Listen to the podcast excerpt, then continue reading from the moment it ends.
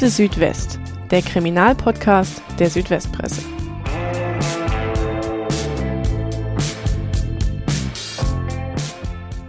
Hallo und herzlich willkommen zu Akte Südwest. Heute mit einer Jubiläums-Sonderfolge.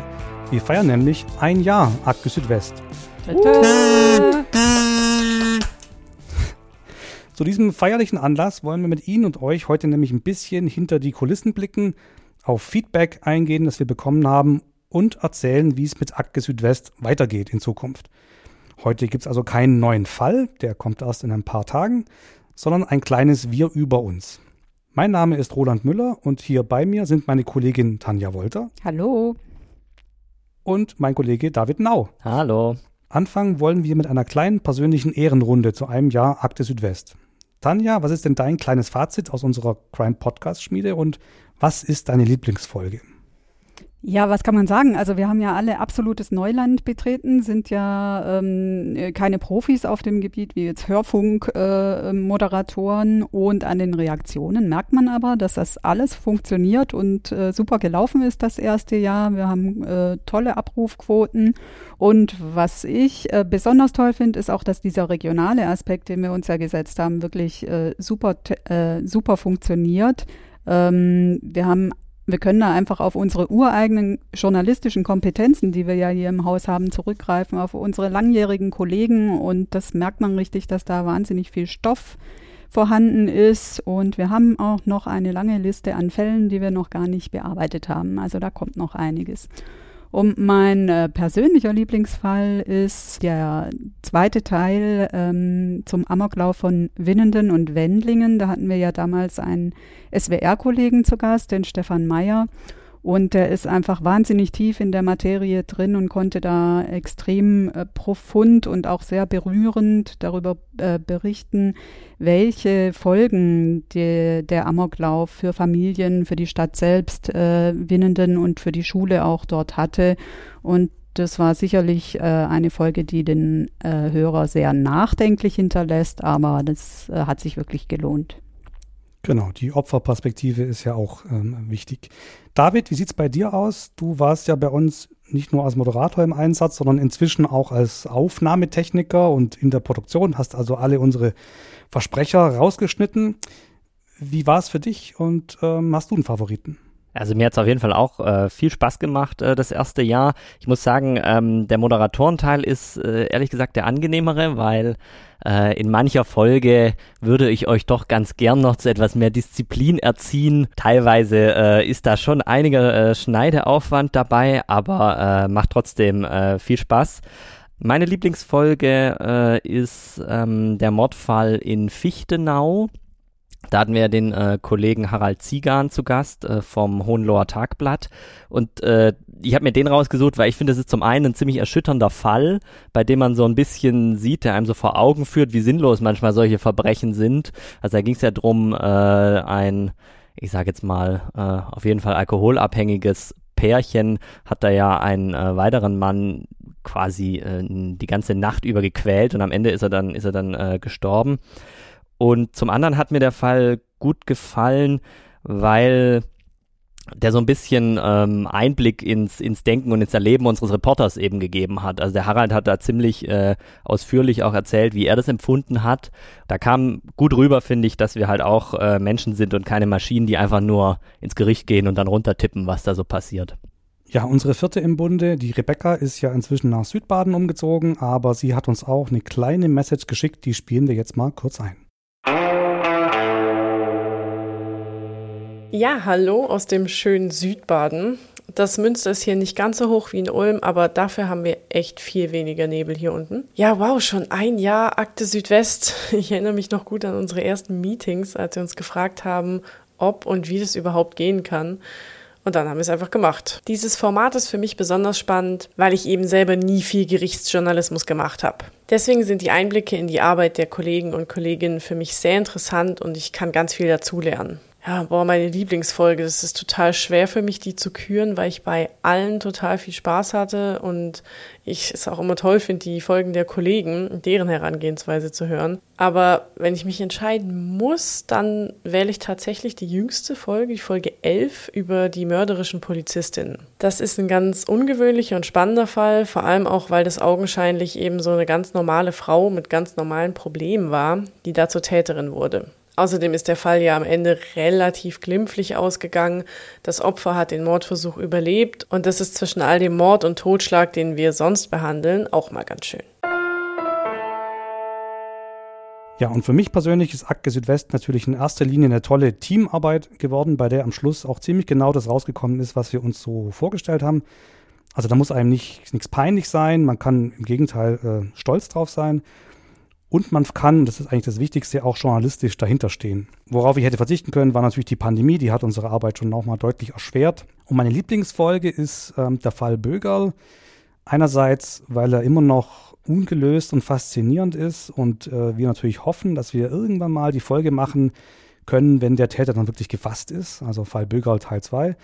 Und andererseits, weil ich fand, dass das die erste Folge war, wo das Ergebnis auch so ein richtig rundes Paket war schon. Zumindest bei den Folgen, wo ich beteiligt war.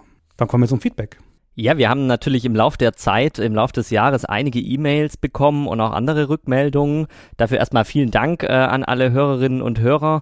Und ähm, auch wenn es viele vielleicht nicht glauben, das meiste Feedback, was wir bekommen haben, war natürlich positiv. Es gab auch etwas Kritik und äh, da wollen wir jetzt mal stellvertretend so ein paar Grundmotive ansprechen, die uns erreicht haben. Falls ihr Kritik habt an uns, könnt ihr die auch gerne äh, weiterhin schicken und zwar an podcast.swp.de. Lob geht auch. Natürlich immer am liebsten. Als erstes Beispiel möchte ich mal eine E-Mail vorlesen von äh, Akte Südwest Hörer Markus. Markus schreibt: Hallo Akte Südwest Team, ich möchte euch auf diesem Weg einfach ein kurzes Lob für euren Podcast aussprechen. True Crime Podcasts sprießen ja in der Zwischenzeit wie Pilze aus dem Boden, aber bei euch fühle ich mich am besten aufgehoben freut uns natürlich. Das liegt natürlich auch daran, dass ich im Großraum Stuttgart lebe und mir verschiedene Tatorte deswegen nicht fremd sind. Siegelsbach, Winnenden, Stuttgart. Aber es liegt eben auch an der Struktur des Podcasts. Ich finde die Unterbrechungen, in denen verschiedene juristische Begriffe erklärt werden, richtig gut. Dadurch habe ich einen Mehrwert, ohne dass es für mich belehrend wirkt. Wirklich sehr gut. Macht weiter so. Ja, das geht natürlich runter wie Öl. Ähm, wir haben festgestellt, dass die Erklärungen die wir immer einstreuen in unsere Folgen, wo wir also juristische Begriffe erklären oder auch andere Begriffe aus der Polizeiarbeit zum Teil, allgemein sehr gut ankommen. Da waren wir uns anfangs gar nicht so sicher, ähm, ob da die Leute so drauf stehen oder ob die einfach mehr vom Fall hören wollen und auch die Unterbrechung ähm, ist ja vielleicht nicht jedermanns Sache, aber äh, das freut uns sehr, dass das so gut ankommt.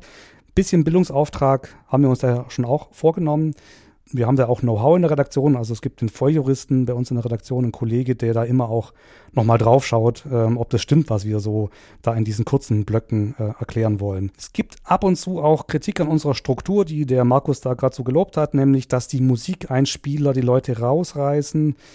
Vielleicht liegt es daran, dass manche das gern zum Einschlafen hören. Äh, das ist im Endeffekt eine Geschmacksfrage, ob man da rausgerissen wird. Wir finden das ähm, gut und äh, die allermeisten Hörer, glaube ich, schon auch. Aber es gibt eben Geschmacksfragen. Es wird nicht jeder Podcast, jede Machart von jedem Podcast jedem gefallen. Also mich würden eher die Themen beim Einschlafen rausreißen und nicht die Musik, aber. Habe ich gerade auch gedacht. Also eigentlich sind die äh, Fälle ja so spannend, dass man da ja gar nicht einschlafen kann. Ich habe gehört, manche hören es zum Einschlafen. Auch schön. Dann machen wir weiter mit dem nächsten mit der nächsten E-Mail. Die kommt von Sibylle. Liebe Macher von Akte Südwest, gestern habe ich zum ersten Mal einen Podcast aus dieser Reihe angehört, und zwar den Fall des Dorfbäckers. Ich muss sagen, ich war sehr angenehm überrascht und angetan von der Professionalität. Großes Kompliment. Ja, vielen Dank natürlich. Sie müssen wissen, ich bin nämlich begeisterte Hörerin vom Podcast Zeitverbrechen. Aber die Akte Südwest steht ihm im Nichts nach. Vielen Dank, ich freue mich schon auf die nächsten Folgen. Ja, mich freut dieses Lob natürlich besonders, weil ich an dieser Dorfbäcker-Folge direkt beteiligt war. Also auch wenn Eigenlob stinkt. Also in dem, in dem Fall freut es mich einfach. Die Sibylle hat ja auch Zeitverbrechen erwähnt, was sie sonst sehr oft anhört. Und das war ja auch bei uns so ein bisschen ein, ein Vorbild äh, für unseren Podcast ähm, unterscheidet sich aber auch deutlich. Also wir haben ja einen, äh, sagen wir mal, eigenen Stil gefunden, äh, der sich auch von vielen anderen Podcasts unterscheidet.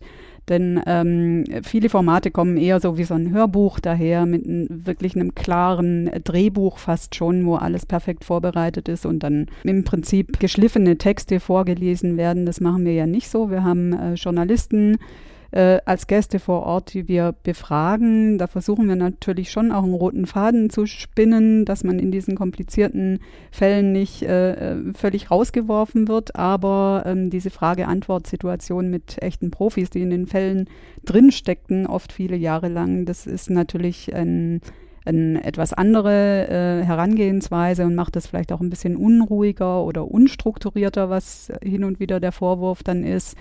Aber ähm, ich denke, wir stehen dazu. Genau, ich finde, es ist ein klar journalistischer Ansatz und wir wollen eben kein Hörbuch machen, sondern eine Interviewsituation mit Experten. Wenn es einem nicht gefällt, sorry, ist halt Geschmackssache. Ja, dann lese ich jetzt noch eine äh, E-Mail von Petra vor, die uns erreicht hat. Diesmal kein Lob. Sie schreibt, äh, liebes Südwestpresseteam, das ist schon sehr traurig, dass mit dem Thema grausame Verbrechen auch bei der Südwestpresse Kasse gemacht werden soll. Wir waren entsetzt, diese Ankündigung Ankündigung auf der Titelseite zu finden. Diese Serie wird ja nichts zur Aufklärung oder Bildung beitragen, sondern nur den Gruselfaktor fördern.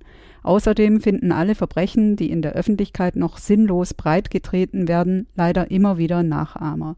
Warum tun sie das? Vielleicht kann ich äh, zu Anfang mal kurz äh, die Sorge nehmen, dass wir uns da die Taschen voll machen. Das äh, ist tatsächlich noch nicht der Fall, aber um, um ernst zu bleiben bei dem Thema, das ist natürlich eine Art Grundsatzfrage, die, die, die da aufgeworfen wird. Ähm, wann ist es in Ordnung, solche alten Fälle wieder aufzumachen? Muss das denn sein? Wann äh, haben die Angehörigen, die Beteiligten da auch äh, ein Recht drauf, ähm, ihre, in, in Ruhe gelassen zu werden? Und wann haben sie ein Recht drauf, dass das Thema nicht mehr aufgemacht wird? Wir haben auch schon Anwaltsschreiben zum Teil bekommen. Wir haben Mails von Angehörigen bekommen oder auch von äh, aus dem Umfeld der Betroffenen. Wir können natürlich auch deren Perspektive gut verstehen.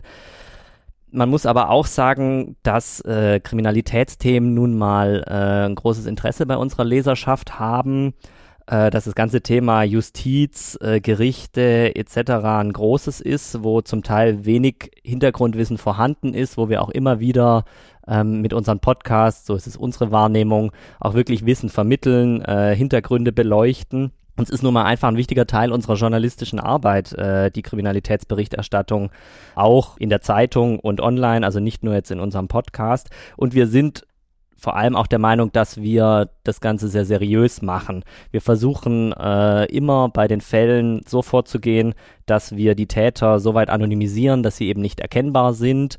Wir äh, nennen zum Beispiel nie die vollen Namen. Wir äh, versuchen uns vor allem auch dann zurückzuhalten, wenn die Täter bereits äh, ihre Haftstrafe verbüßt haben und wieder auf freiem Fuß sind.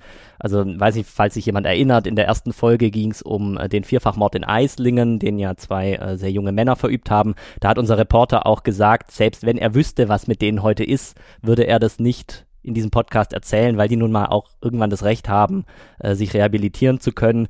Zumal, und das hat, glaubt der Kollege auch angesprochen, im Lokalen ist es ja auch so, du triffst möglicherweise die Betroffenen am nächsten Tag auf dem Marktplatz und da sind wir natürlich grundsätzlich schon daran interessiert, dass man da ein gutes Verhältnis hat und äh, sich da auch in die Augen schauen kann am nächsten Tag. Genau. Soweit erstmal der Feedback-Block. Wir sind damit jetzt auch am Ende von Staffel 1 von Akte Südwest. Wir hatten uns ja am Anfang vorgenommen, dass wir das Ganze in Staffeln machen. Und in Staffel 2 werden einige Änderungen auf die Hörer zukommen, Roland. Kannst du da mal kurz einen Einblick geben? kleinere Änderungen, würde ich sagen. Also ähm, das erste ist, dass wir natürlich weiterhin Fälle vorstellen werden. Das bleibt unser Hauptgeschäft, unsere Hauptbetätigung bei Akte Südwest. Ähm, spannende Kriminalfälle aus unserem Verbreitungsgebiet und aus Baden-Württemberg vorzustellen und ähm, mit den Experten zu besprechen. Wir werden aber immer wieder auch ähm, andere Experten äh, hereinholen, die einfach von ihrer Arbeit erzählen können. Wen denn zum Beispiel? Zum Beispiel einen Gerichtsmediziner, zum Beispiel einen Gefängnisarzt oder auch einen psychiatrischen Gutachter. Da gibt es auch schon ein, zwei konkrete Anfragen und vielleicht auch schon ein, zwei Zusagen. Will noch nicht so viel verraten und wir werden aber danach schauen, dass die nicht nur erzählen, wie sie so arbeiten und wie ihr Job so funktioniert und bei der Wahrheitsfindung wichtig ist, sondern auch anhand von einem konkreten Beispiel, dass sie uns also jeweils auch einen kleinen Fall mitbringen, der so als roter Faden dient, um ihre Arbeit besser zu verstehen. Es gibt noch eine zweite Änderung. Ähm, Und zwar haben wir bisher ja unsere Fälle immer fast immer mit einer Doppelmoderation äh, bestritten. Das war auch ganz ehrlich gesagt dazu, um uns gegenseitig ein bisschen zu coachen und ähm, in dem neuen Medium so ein bisschen zu unterstützen und ähm, Manöverkritik machen zu können hinterher. Inzwischen bilden wir uns ein, dass wir da sicher genug sind alle, um das auch äh, allein bestreiten zu können, so eine Folge. Außerdem ist es auch von der Arbeitseffektivität auch besser, wenn jeder quasi einen Fall übernimmt und ähm, so können wir auch besser sicherstellen, dass regelmäßiger Nachschub kommt. Vielleicht gibt es ja aber auch mal noch eine Folge, wo wir wieder zu zweit auftreten. Genau, das behalten wir uns vor, dass wir, wenn, wenn's, wenn wir denken, es ist für den Fall oder für eine Folge besonders wichtig, dass wir dann auch mal wieder zu zweit moderieren können. Vielleicht gibt es auch noch ein paar andere kleinere Dinge, die sich bald ändern werden. Da ist aber jetzt noch nichts spruchreif. Man darf weiterhin gespannt sein. Und wie immer gilt für alle Änderungen, aber auch sonst, ähm, wenn Sie Feedback haben, wenn ihr Feedback habt oder Vorschläge per Mail an podcast.swp.de immer gern gesehen. Dann würde ich sagen, soweit so gut. Ein Jahr Akte Südwest ist damit erfolgreich beendet, abgeschlossen. Ich sage natürlich euch vielen Dank, Tanja, David, für die gemeinsame Reise. Auch Grüße an Rebecca. Viele Grüße. Auch von mir. Und dann freuen wir uns auf das nächste Jahr, die nächste Staffel oder vielleicht auch viele weitere Jahre mit Akte Südwest. Ja, wollen wir hoffen, oder? Ja. Wir sind gespannt. Vielen Dank und tschüss. Bis zum nächsten Mal. Tschüss. Ciao, ciao. Das war's mit unserer Jubiläumsfolge. Vielen Dank für die Treue an unsere Hörerinnen und Hörer für ein Jahr Akte Südwest. Danke auch an unseren Sponsor Systemhaus Ulm, der uns von Anfang an begleitet und unterstützt hat. Wenn ihr mehr zu Verbrechen im Südwesten erfahren möchtet, dann schaut mal auf swp.de slash crime vorbei. Dort gibt es nicht nur viele unserer Artikel, ihr könnt dort auch unseren Newsletter abonnieren, dann verpasst ihr nichts mehr, was sich rund um Akte Südwest tut. Vielen Dank und bis bald beim nächsten Fall.